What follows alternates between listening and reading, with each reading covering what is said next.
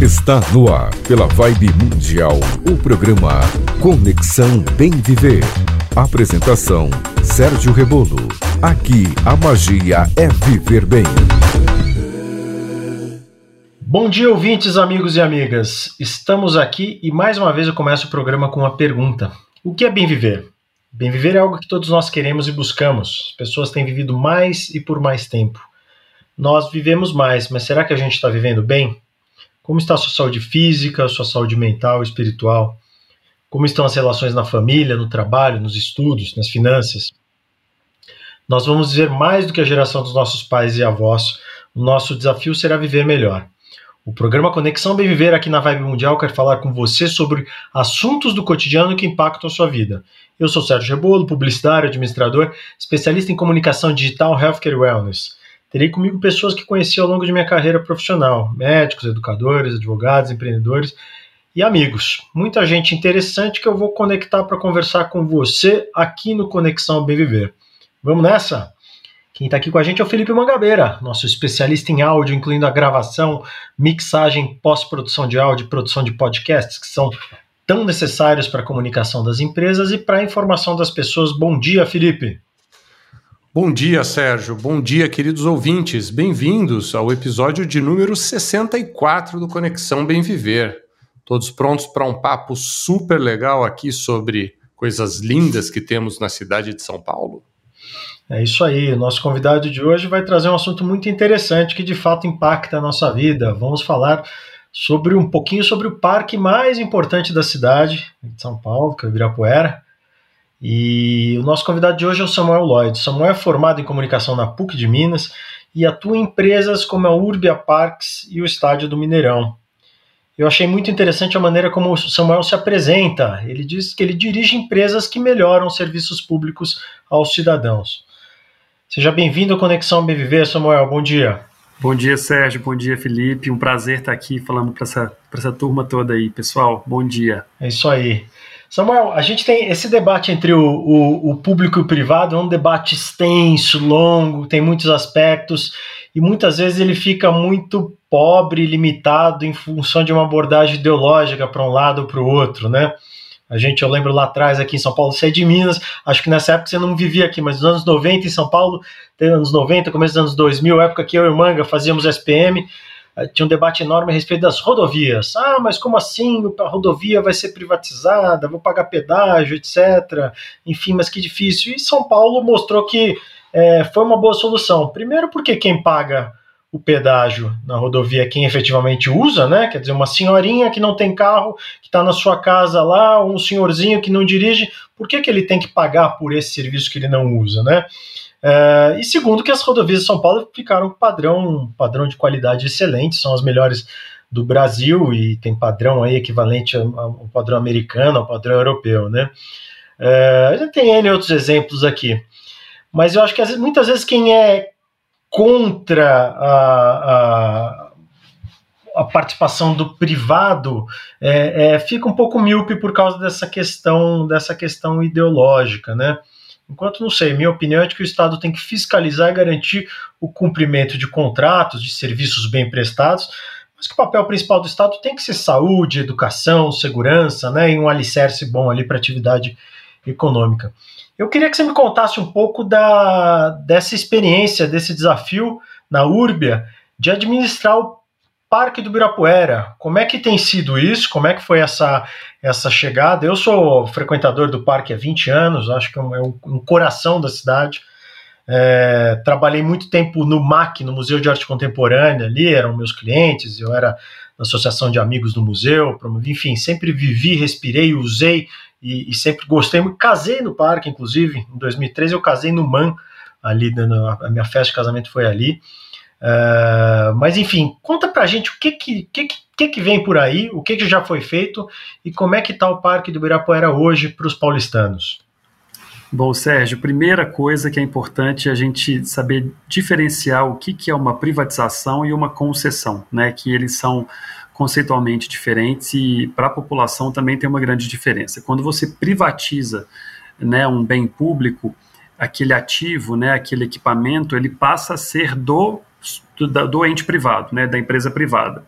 Quando você faz uma concessão, basicamente a gestão ela passa a ser privada ou algum tipo de serviço prestado passa a ser privado, mas aquele espaço continua sendo um patrimônio da população, um patrimônio do Estado, um patrimônio da prefeitura. Esse é o caso do Parque Ibirapuera, por exemplo. Né?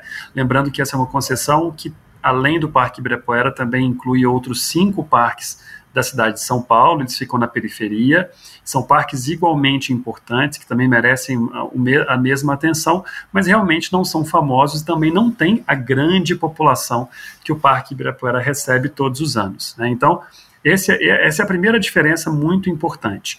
A segunda coisa que as pessoas não param para pensar é que os serviços que são privados no Parque Ibirapuera, hoje, eles já eram antes da concessão mas a prefeitura tinha que fazer uma série de licitações separadas para escolher cada uma dessas empresas, né? Então, você tinha uma empresa privada que fazia segurança, que era contratada pela prefeitura, uma outra que fazia o manejo, cuidando ali das podas, que era uma outra empresa, uma outra licitação.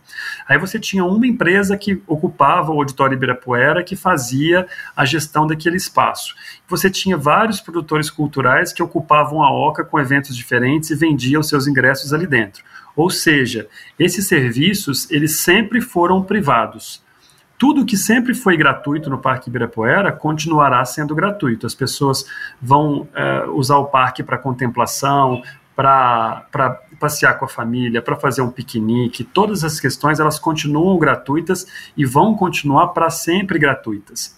O nosso papel é melhorar a experiência desses usuários que vão aos parques no final de semana, ou fazer sua prática esportiva diária, ou as pessoas que vão para uma exposição, como você mesmo falou, um amante das artes. É, então a ideia é que a gente consiga conectar todos esses pontos.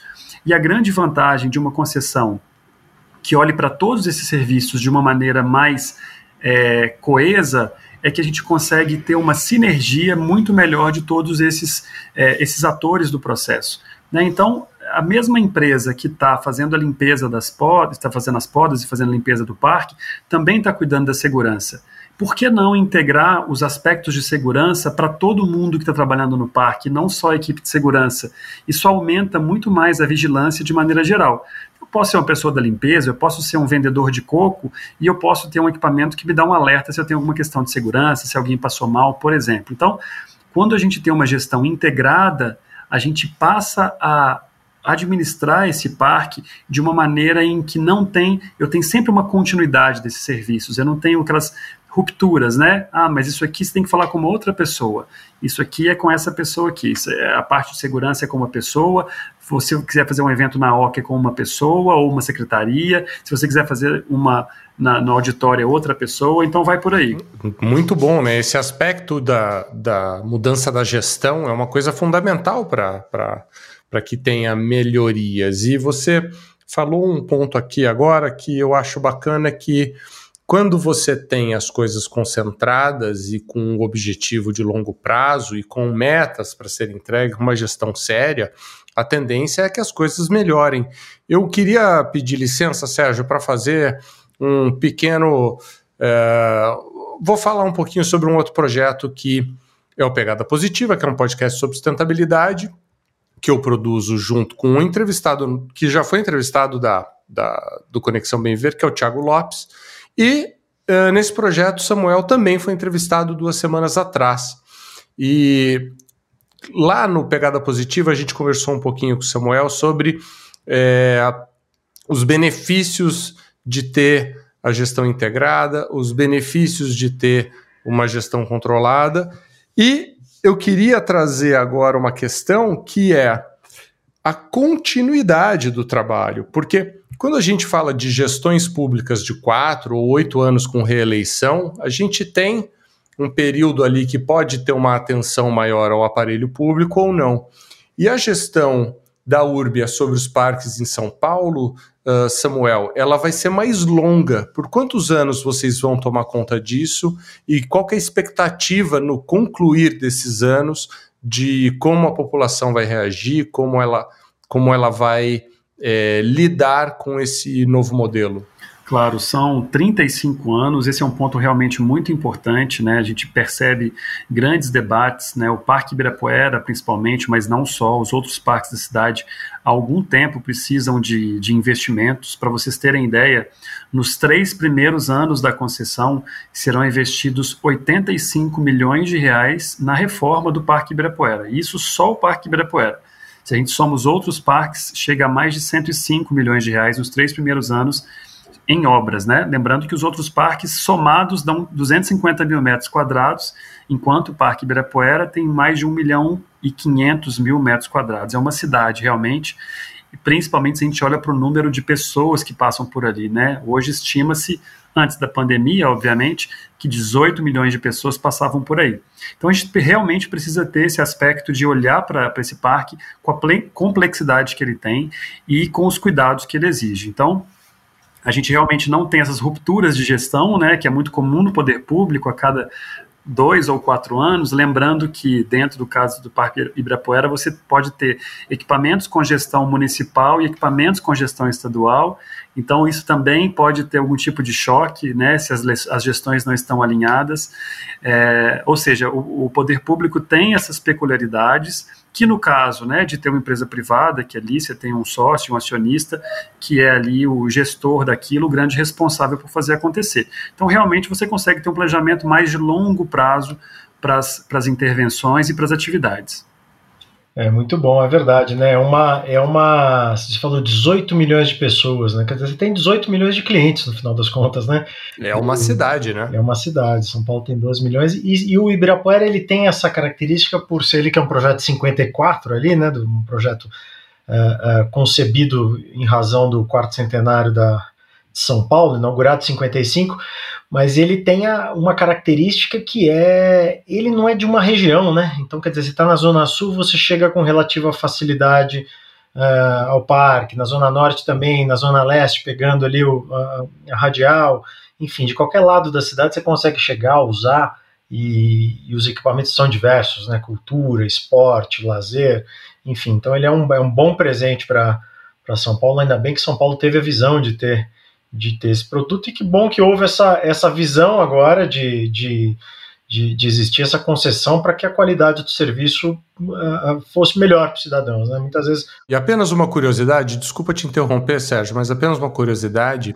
Um exemplo que a gente usou no Pegada Positiva, eu confesso que eu havia me esquecido o que eu ia dizer quando eu citei o Pegada, é o Central Park em, em Nova York, que ele também é um parque que foi criado, projetado, todo preparado para ocupar o espaço na cidade, mas ao longo do tempo a gestão pública também não deu conta. E aí foi, foi feita uma associação de amigos do Central Park, chamemos assim, que até hoje passa o chapéu levantando fundos e é responsável, se eu não me engano, por mais ou menos 80% dos recursos financeiros usados na administração do Central Park. Então, esse modelo de concessão do Ibirapuera é um modelo que simula, de uma certa forma, isso, né? Também traz investimento externo para gestão e manutenção do parque e o melhor de tudo é entregar é, serviços de altíssima qualidade para o cidadão, né? É isso aí. Aliás, um abraço. Você citou o Pegada Positiva, o Thiago Lopes. Um abraço para o Thiago, meu, meu zagueiro preferido. A gente é colega de futebol de terça. Então foi lá que, lá que, lá que eu conheci o Thiago. Por isso que ele ele veio para essa história toda aqui, é um grande cara para se falar de SG sustentabilidade. Mas, exatamente, o Manga citou o caso do Central Park. Mas, enfim, é, continuando, a, continuando a, o raciocínio aqui, a gente que, fala um pouquinho mais das novidades, né? Em que momento você acredita, Samuel, que a gente, o paulistano, ele perceba isso? Eu faço essa pergunta para você como usuário. Toda terça e quinta eu tô lá no Ibirapuera de manhãzinho para correr. E eu percebi a, a questão do, do, do, que até foi uma crítica muito grande no começo, a questão do, do estacionamento, né? Enfim, a mudança ali já não é mais zona azul, etc. Mas quando é que a gente vai começar a perceber o que já foi feito, o que, o que, que outras, outras medidas práticas, além desse aspecto que você falou na primeira na, na tua primeira participação de, de, segurança, de integração, de sinergia, uh, o que está para acontecer de ordem, de ordem prática por lá? nos próximos meses, enfim, assim que a, assim que a gente for saindo, botando a cabeça para fora dessa piscina terrível que é essa pandemia, né? É, realmente, acho que a pandemia traz é, desafios gigantescos para todos nós. É, mas eles tornam a, a, pandemia, acho que traz uma noção de que o parque é muito mais importante do que a gente imaginava que fosse, né, para as pessoas. O parque é um lugar que as pessoas vão para ter sanidade mental, né? As pessoas pedem a, a volta dos parques. Você não vê um movimento desse para voltar para o aeroporto. As pessoas querem viajar, mas elas não querem ir para a rodoviária, para o aeroporto. Elas vão para esses lugares porque elas são obrigadas, porque elas têm que pegar um avião, têm que pegar um ônibus, enquanto o parque é um lugar onde realmente as pessoas vão para passar muito tempo né? E essa é uma, uma grande vantagem. Quem é habituê do Parque Ibirapuera, quem está indo recente, quem foi recente, já deve ter visto algumas mudanças. A maioria das primeiras mudanças elas são muito invisíveis, né? O parque tinha sérios problemas de drenagem, né? Para vocês terem ideia, a gente estava no, no na escola de astrofísica em novembro do ano passado, que é uma época de chuvas, né? Lembrando que assumimos em outubro e fomos surpreendidos com uma enchente dentro do prédio. Então tivemos que fazer muito muito trabalho que é subterrâneo realmente, né? Então muitas coisas que foram feitas são invisíveis, mas os banheiros já estão reformados, todos os banheiros reformados. Nós já fizemos muitos trabalhos de acessibilidade, mas o que é mais importante, as pessoas têm que, ter, têm que estar sensíveis a isso, é a melhoria do ambiente natural, melhoria do meio ambiente, melhoria da parte verde do parque. Então hoje a gente já tem é, o parque existia cerca de 20 mil metros quadrados de solos compactados. Nós fizemos o plantio de grama, solos é, é, que são permeáveis, eles são importantes, inclusive, para absorver a água da chuva e que a gente não tem enchentes na cidade. É, hoje você pode encontrar canteiros de flores no Parque Ibirapuera, então o ambiente natural está muito mais bonito, está mais limpo, está mais bem cuidado, eu diria. Esse é um dos nossos principais objetivos, é melhorar isso. Nós também iniciamos uma gestão de resíduos diferente no Parque Ibirapuera. Para quem não sabe, né, todos os resíduos dos parques de São Paulo, de todos os outros 100 parques, vão para o aterro sanitário. E nós estamos com um compromisso muito grande para a gente fazer um parque aterro zero. Isso significa que nós vamos encaminhar mais de 90% desses resíduos para para compostagem, né, que é uma matéria orgânica que pode ser usada de adubo no próprio parque, ou as pessoas podem levar para casa, ou até a reciclagem também, que pode voltar para o parque, aquele plástico, aquele papel usado. E tem algumas reformas que já aconteceram também pintura da ciclofaixa, instalamos um novo centro de controle operacional, o parque começa a ser monitorado por câmeras, isso aumenta a segurança das pessoas, e algumas novidades gastronômicas que já chegaram no Parque Ibirapuera também. A ciclofaixa eu percebi, já está pintadinha, bonitinha, realmente faz, faz a diferença ali. Muito bom. O parque, você falou uma coisa agora no começo, que o parque é um lugar que as pessoas buscam para se equilibrar, e eu vou pegar esse gancho para chamar um quadro nosso aqui, que é o Em Busca do Equilíbrio com a Paty Mota. Em Busca do Equilíbrio, com Patrícia Mota. Olá, ouvintes! Nessa semana, João e eu terminamos de ver uma série, e quando eu perguntei a opinião dele, ele me falou o seguinte: Eu gostei, mas minha única crítica é que tem poucas reviravoltas. Imediatamente eu lembrei de uma frase que meu pai costuma me dizer em tom de brincadeira, mas que contém muita verdade. De onde a gente menos espera, é de lá que não vem mesmo. A minha reflexão com o João foi que nessa série, assim como na vida, são poucas vezes que existe algo muito inesperado que acontece. Ok, algumas vezes na vida somos surpreendidos, mas a verdade é que na maioria das vezes é algo que foi plantado, por muito ou pouco tempo, mas construído dia após dia. E apesar de sabermos disso, por que tantas vezes a gente fica esperando o inesperado, o milagre? Por que ficamos esperando ganhar na Mega Sena ou alguém descobrir um talento nosso, assim, do nada? Ok, isso pode até acontecer. Mas se o que a gente está construindo no dia a dia é provavelmente o lugar ou a direção para onde a gente realmente vai acabar indo, eu te pergunto: o seu dia a dia está te levando para qual lugar? Ou para qual direção? Te esperamos no Instagram Reflexões de Equilíbrio e aqui no podcast do Conexão Bem Viver para continuar essa conversa. Até semana que vem! Eu sou Sérgio Rebolo e você está ouvindo Conexão Bem Viver aqui na Rádio Vibe Mundial 95,7 FM. Muito bom, Samuel. Pô, que interessante essa a gente a gente ver, a gente saber, a gente conhecer essas melhorias que estão estão acontecendo por aqui. O Manga tem uma pergunta. Diga lá, Manga. Eu estava lembrando aqui de uma teoria é, que a desordem gera desordem, né? Que é a famosa teoria das janelas quebradas, onde alguns estudiosos lá da escola de Chicago falavam: você passa num bairro, tem uma janela de uma fábrica quebrada, uh, um transeunte mal intencionado vai lá e vai jogar outra pedra para quebrar mais uma janela, né?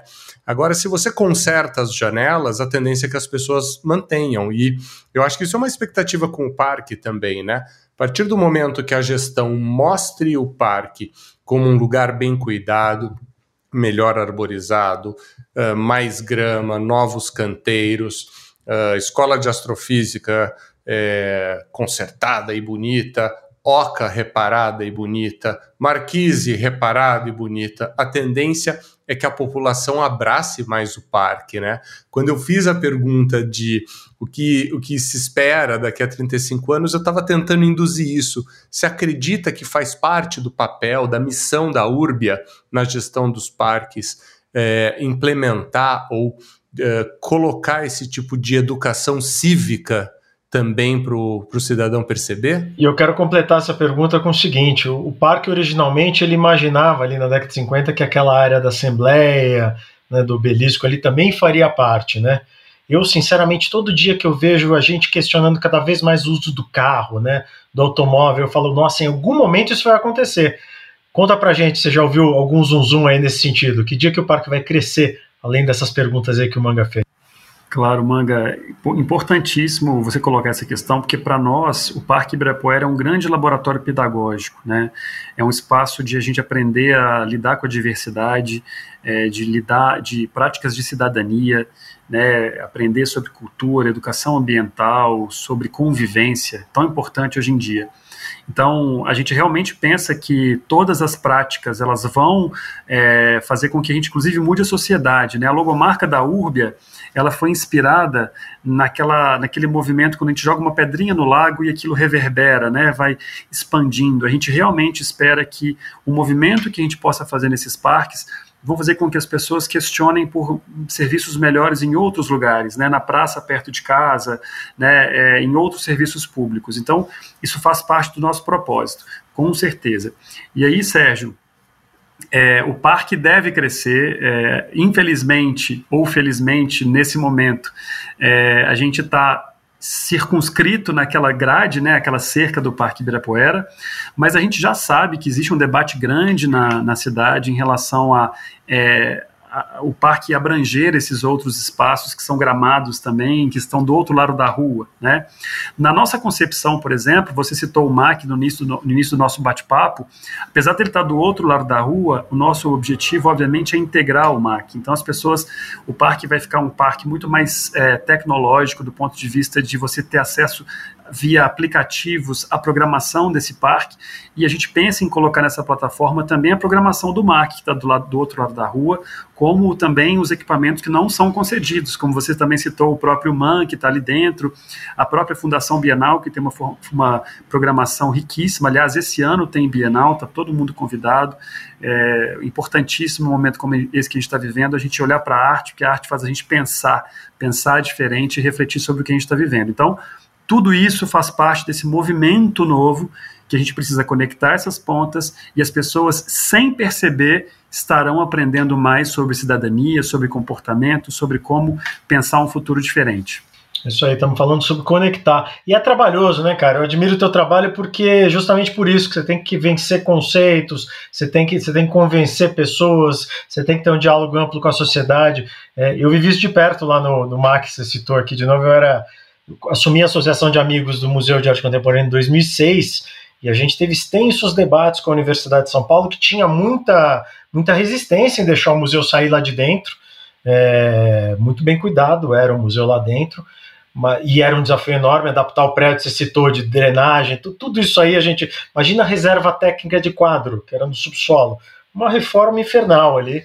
Mas enfim, deu certo e está lá o museu. A, a, a, frequência dele subiu mais de 15 vezes nesse período. Então, quer dizer, de fato, ele virou um museu integrado à cidade ali. E se houver esse casamento, se houver, não, vai acontecer, né? Quando houver esse casamento, é, é, a coisa vai ficar ainda ainda melhor, né? Porque a pessoa não vai só no MAC, ela vai no MAC, ela vai caminhar no parque, ela vai almoçar no restaurante do, do Man ou no Vista lá do Léo Xavier, enfim.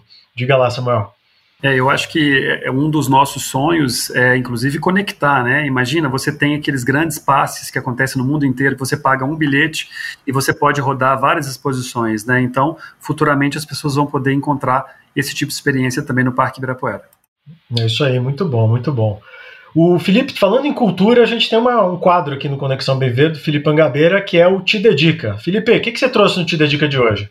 Te Dedica de hoje, eu trouxe uma dica diferente, é um livro, mas eu vou ter que deixar para o podcast, querido ouvinte, porque o nosso tempo tá para lá de estourado aqui na rádio.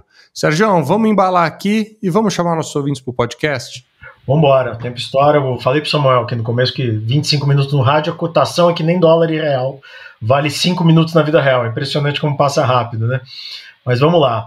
A gente, bom, chegando no final, quero fazer reforçar esse convite que o Manga fez. Vamos conhecer o nosso podcast, o arroba Conexão Bem Viver. Todo o conteúdo, 64 programas estão por lá. Para passar régua em tudo que a gente falou hoje, eu chamo o Resumo Minuto. Resumo Minuto. Hoje falamos com Samuel Lloyd, da Urbia, sobre cidadania e boa prestação de serviços para a população em geral, dos presentes aí que é o Parque é, do Ibirapuera para a cidade de São Paulo. Ouvimos com atenção a mais uma dica na busca do equilíbrio com a Patimota. E o Te Dedica com Felipe Angabeira trouxe a dica, não trouxe a dica ainda, vai trazer no podcast, galera, vamos para lá. Uh, eu queria agradecer a presença do Samuel. Samuel, uh, como é que as pessoas podem saber mais sobre você, mais sobre a Urbia? Que, que contatos, onde, onde ela, uh, redes sociais, site, onde é que elas podem descobrir mais sobre esse, esse trabalho que, que vem sendo tão bem conduzido aí? Claro. Bom, quero convidar todo mundo a conhecer os nossos canais nas redes sociais, arroba Ibirapuera Oficial, no caso do Parque Ibirapuera, e arroba uh, para saber um pouco mais sobre os outros parques da Urbia, e também o nosso site www.urbiaparques.com.br, e obviamente ao vivo no Parque Ibirapuera ou nos parques administrados pela, pela Urbia, estamos lá com a nossa equipe para receber todos vocês. Maravilha, Manga, obrigado e vamos para o podcast. Reconecta. Todo o conteúdo do Conexão Bem Viver em versão estendida aqui no podcast. Olá, queridos ouvintes, bem-vindos ao nosso podcast. Falamos já bastante do Ibirapuera, Samuel, mas eu acho que o trabalho da Urbia não para por aí, né? Tem algumas outras coisas que eu ainda quero explorar aí com relação à parte gastronômica, à parte esportiva, mas antes eu queria que uh, nosso ouvinte também soubesse que a Urbia não está focada só no filé mignon chamado Ibirapuera. A Urbia também é responsável por mais outros cinco parques que ficam na cidade de São Paulo e não estão necessariamente nesse coração, nesse lugar nobre da cidade. Samuel, conta pra gente localização desses parques, mas acho que o principal a ser explorado, qual o grande benefício esperado para a população local já que a gente vai sair do centro, de onde estão as melhores condições de vida e etc., o que, que, é esperado da gestão dos parques nessas áreas mais periféricas, mais fora da cidade, e o que, que vocês vão levar para a população que eventualmente é mais carente nesse aspecto de cultura, cidadania e bem-estar? Realmente, você falou tudo, né? Acho que a importância é melhorar esses ambientes para que as pessoas não tenham que pegar duas horas de ônibus para chegar num parque. Né? A gente tem que ter um parque perto da nossa casa, que é aquele parque do nosso dia a dia. Nada impede que você queira ir ao Parque Ibirapuera, exatamente por ele ter uma outra complexidade, um outro tipo de atrativo, mas a qualidade de vida mesmo está em você ter um lazer gratuito próximo da sua casa. E esse é o nosso propósito: levar a qualidade dos equipamentos, levar a qualidade da gestão, a qualidade da preservação ambiental, conservação ambiental para esses espaços também. A gente tem parques em Guaianazes, né? a gente tem Pirituba, Campo Limpo, eles estão espalhados na cidade de São Paulo. É, além do Ibirapuera, hoje nós já estamos uh, gerindo três parques e ainda faltam dois que virão para concessão. Os prazos foram um pouco atrasados por causa da pandemia. Vale lembrar que os parques ficaram fechados durante um bom tempo, né, durante essa pandemia, em dois momentos já. Isso atrasou um pouco os períodos de assunção desses parques uh, da periferia, já que o contrato previa uma escala né, de tempo.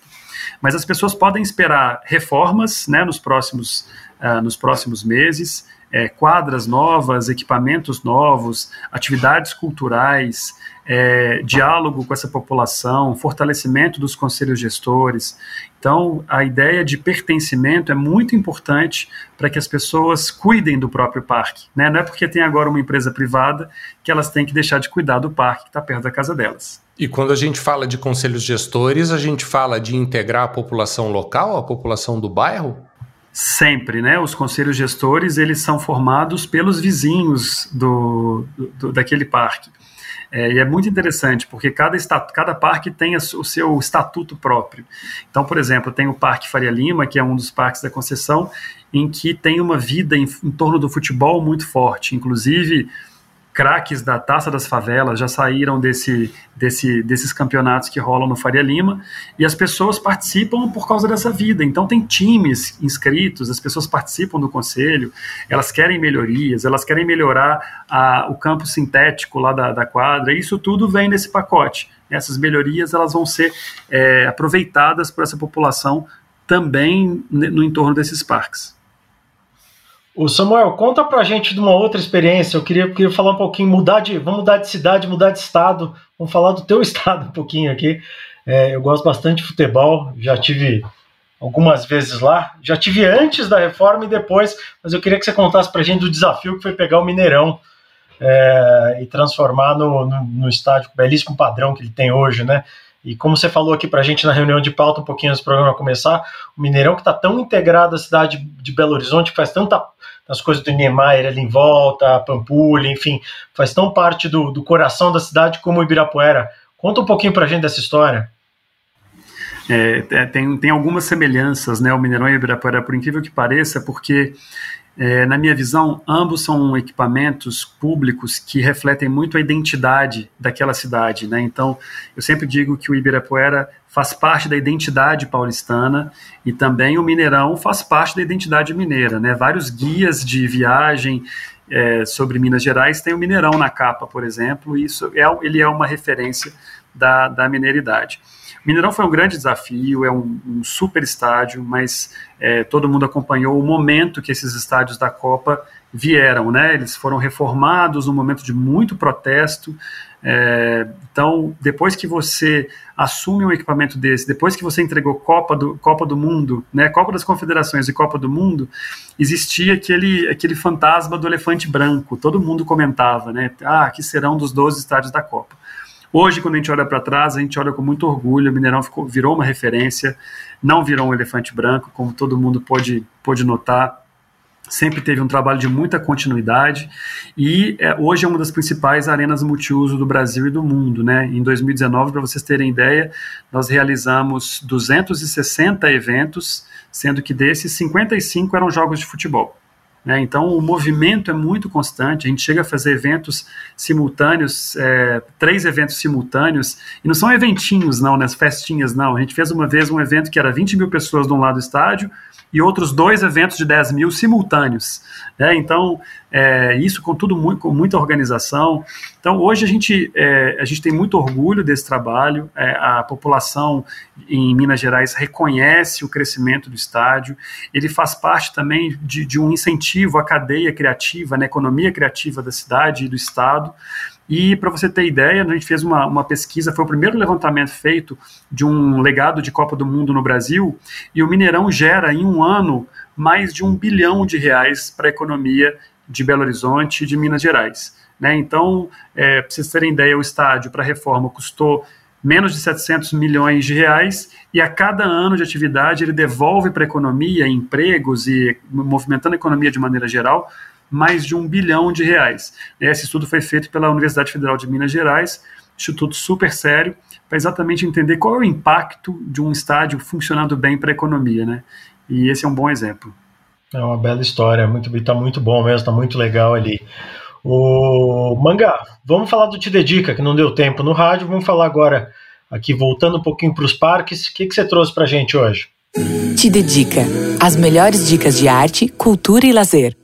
Opa, vamos lá, Sérgio. É, como eu disse, a gente vai dar uma dica hoje ligada a um livro. Vamos fugir um pouquinho da televisão, né? Porque eu tenho trazido muitas séries, muitos documentários, mas vamos agora olhar para os livros, né? A gente sabe que cultivar outros, outros tipos de hobbies precisa ser compartilhado em família, assim como um bom passeio no parque. Então, já que o parque é assunto de hoje, eu vou trazer um livro que se chama Parques Urbanos de São Paulo.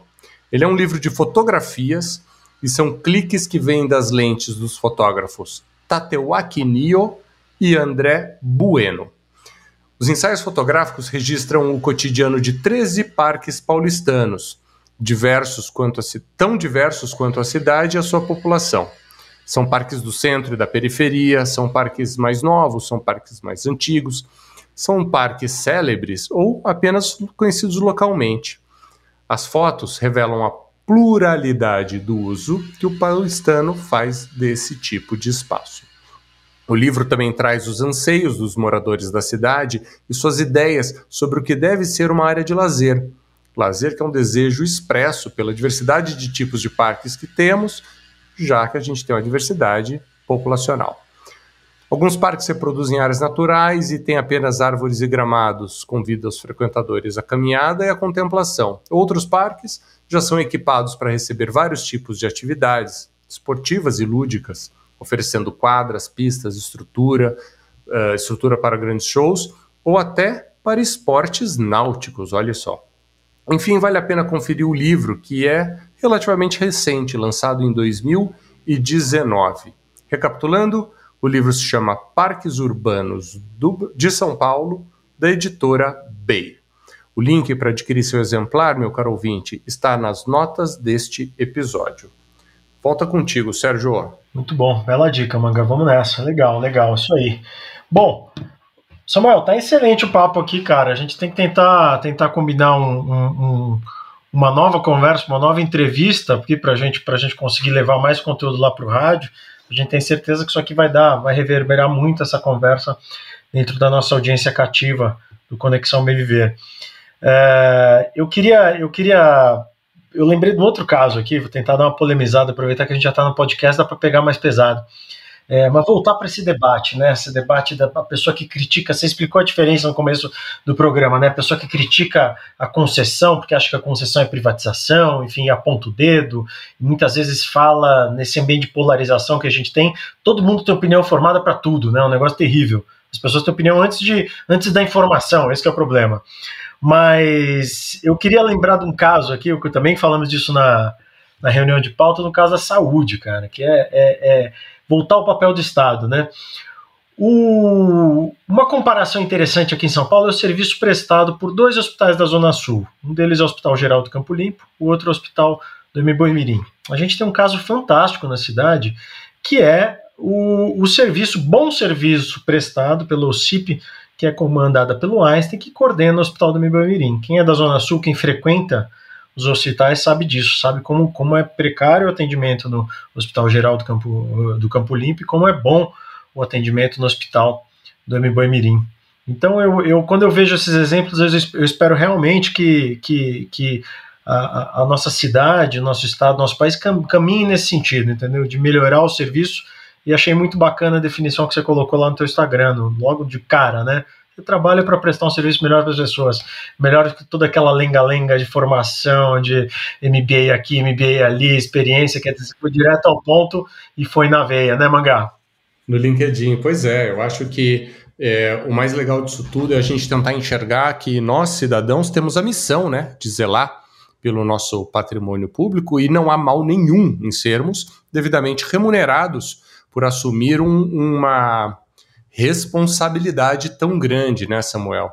Às vezes as pessoas olham, poxa, deram o parque para os caras por 35 anos, os caras vão lavar a égua de ganhar dinheiro, mas eu acho que, como o Sérgio falou, a descrição do LinkedIn mostra que existe na iniciativa privada é, a boa ação ligada ao bom negócio, e isso é uma coisa que o brasileiro precisa aprender a respeitar e cultivar porque você está investindo sua vida profissional nisso tudo, naturalmente é remunerado por isso, assim como os gestores públicos são remunerados, gente. Mas uh, o olhar da iniciativa privada, a mão da iniciativa privada focada em eficiência, focada em uh, geração de valor na cadeia produtiva, é um negócio importante para que a gente faça melhor gestão das cidades e dos benefícios públicos para os nossos cidadãos. Concorda, Samuel? Concordo muito, né? Acho que isso aí é, é, realmente uma frase que me define, né? Quando eu estava fazendo meu, meu perfil no LinkedIn, eu perguntei, tá, mas o que, que eu faço na verdade? Eu sou diretor do Mineirão, sou diretor da UBIA, e aí até explicar isso, mas como é que explica em uma linha? Basicamente é isso. Meu trabalho do dia a dia é melhorar serviços públicos ao cidadão, tanto no Mineirão quanto no Parque Ibirapuera e nos outros cinco parques dessa concessão dos parques de São Paulo. E futuramente, nos próximos meses, a gente está assumindo mais dois parques, que são parques nacionais, que são os belíssimos canyons de Cambará do Sul. Não sei se vocês conhecem, vale a pena conhecer. E só por esse exemplo já dá para entender um pouco do papel do privado, né, do setor privado, numa concessão de parques. A maioria das pessoas que eu falo em São Paulo, ou mesmo em Minas, ou no Rio, nunca ouviram falar desse patrimônio brasileiro, que são esses canyons, que são maravilhosos. Muita gente já ouviu falar do Grand Canyon nos Estados Unidos, mas não conhecem os nossos canyons, que são uma beleza cênica realmente única no mundo. Então, o objetivo exatamente é trabalhar esse turismo de forma sustentável, para que as pessoas tenham acesso a esse patrimônio da natureza que é brasileiro, mas que também a gente possa preservar a, o meio ambiente lá. Né? Quando você não conhece, fica muito mais difícil preservar. Então a ideia é reflorestar uma grande área que está lá, é, que virou pasto ao longo de muitos anos. A ideia é resgatar esses, esses biomas naturais e isso pode ser feito também pela iniciativa privada. Né? É, hoje em dia, gente, tem muitas empresas no mundo que são muito maiores que muitos países, em termos de PIB, em termos de produção. Então, nós temos que romper esses conceitos né, do que, que é o papel do Estado, do que, que é o papel é, específico da iniciativa privada e trabalhar em parceria. Trabalhar em parceria, inclusive, é um dos objetivos do desenvolvimento sustentável da ONU e esse é um dos mais importantes. Todos temos que remar para o mesmo objetivo de um mundo mais sustentável. Perfeito, perfeito. É, eu acabei de me lembrar, eu não, não, tinha lembrado dessa gestão dos parques nacionais, mas nós conversamos brevemente sobre isso lá no Pegada Positiva. E eu estive no sul de Santa Catarina, na Serra do Rio do Rastro, que tem canyons maravilhosos, que eu sequer imaginava que o Brasil tinha locais tão bonitos e, e com um turismo relativamente bem estruturado, viu? Mas o turismo é quase 100% baseado na iniciativa privada. Região ali de São Joaquim, de Bom Jardim da Serra, e é praticamente fronteira ali com o Rio Grande do Sul, né, onde fica, onde ficam os canyons de Cambará do Sul, né, que é justamente a divisão de um estado para o outro, correto, Samuel? É isso aí. É, dá para fazer esse roteiro, né, de você sair do Rio do Rastro e continuar essa viagem e chegar nesses canyons, né? São, que é, eles são muito famosos pelos nomes deles, que é Canyon Itaimbezinho, Canyon Fortaleza. Mas a ideia é a gente conseguir embalar isso melhor para todo mundo conhecer e isso ser um, um, um produto competitivo internacionalmente, né? Para que turistas do mundo inteiro conheçam essa maravilha que é essa, esse recurso cênico que a gente tem na divisa entre Santa Catarina e Rio Grande do Sul. É, e além disso, né, de ser um destino para a gente contemplar a natureza e as belezas do Brasil, não é, Sérgio? A gente tem, junto a toda essa iniciativa, um desenvolvimento econômico, um desenvolvimento profissional, um desenvolvimento da população local, que vai receber uma educação mais focada em turismo, em receber bem o, o visitante, em hotelaria, em preservação ambiental. Então, querido ouvinte, quando a gente fala de concessões de 30 a 35 anos, eu enxergo que esses grandes períodos são períodos para que consigamos mudar uma geração, para que uma nova geração, mesmo acabando a concessão, enxergue o futuro dentro das melhorias e do, e do ganho que aconteceu durante esse período. Diga lá, Sérgio, para a gente concluir. Deixa eu não agradecer, agradecer a entrevista, o tempo do, do Samuel aqui, muito interessante a conversa e, enfim, eu sou super ligado a, esses, a cultura, a esse universo, então me, me interessa muito falar sobre, sobre isso. Acho que foi um programa muito rico aqui para Conexão Bem Verde hoje. Obrigado e obrigado a todos os ouvintes que vieram com a gente até agora. Eu que agradeço a oportunidade de estar aqui batendo esse papo. Acho que a gente precisa falar mais sobre esses assuntos, né, Sérgio? Porque o tema é muito novo, né? Concessão de parques. Nós estamos falando da primeira concessão de parques nesse formato no estado de São Paulo. Né? Então, é importante que a gente continue falando sobre isso, que as pessoas tenham mais conhecimento e, obviamente, as críticas são muito bem aceitas se elas são construtivas e elas serão. Né? Mas as pessoas precisam realmente ter mais informações para que elas possam formar o próprio conceito em relação à concessão de parques. Né? Hoje em dia, fala-se ainda muito pouco. Então, agradeço muito esse espaço e desejo vocês aí muito sucesso no trabalho de vocês também. Obrigado. É isso aí, galera. Não vamos comprar dogma, não vamos comprar ideia pronta. Todo mundo tem acesso à informação hoje. A gente precisa saber digerir as informações, entender o que, é joio, o que, é trigo, o que, é bom, o que não é. Então, o serviço, o que, é o serviço privado, o serviço público, a concessão, quer dizer, o que importa é o serviço bom. Se ele é prestado pelo bom serviço é prestado pelo público, que ótimo. Se o bom serviço é prestado pelo privado ou pelo privatizado, que ótimo. Se o bom serviço é prestado uma, pela, por uma concessão, como é o caso da URB, que ótimo. Então, eu acho que é isso que a gente tem que buscar. Esquece o dogma, pense todo mundo pensando com cabeça própria aqui para formar opinião, formar ideias, né, Mangá? Obrigado e vamos nessa. Obrigado, Sérgio. Obrigado, Samuel, mais uma vez. Um, um prazer conversar de novo com você. É, serás sempre bem-vindo. Assim que os parques nacionais estiverem bem estruturados, a gente vai voltar a conversar aí especificamente sobre esse assunto. Combinado? Claro, Manga. Conta comigo sempre e obrigado pelo espaço. Maravilha. Eu queria fazer um agradecimento especial ao Tiago Mangabeira Albernaz, meu primo, que trabalha com Samuel e promoveu essa aproximação. Foi o Tiago que abriu meus olhos para esse trabalho que a Urbia vem fazendo e nos aproximou. Tiago, grande abraço. Obrigado por essa por esse contato, por essa oportunidade que a gente tem de não só conhecer uma pessoa super legal, mas também levar o bom trabalho desse cara super legal para todos os nossos ouvintes. E é com isso que a gente encerra aqui, querido ouvinte. Não se esqueça de nos seguir nas redes sociais, uh, Conexão Bem Viver no Instagram, Conexão Bem Viver no Facebook. Dicas, dúvidas, sugestões de pauta, sugestões de entrevistados. Conexão Bem Viver, arroba podcasthub.com.br. Esperamos vocês, esperamos vocês na próxima segunda-feira, às 8 da manhã, na Rádio Vibe Mundial, 95,7 FM, com versão estendida em podcast, logo na sequência no seu agregador predileto. Muito obrigado mais uma vez e até a próxima.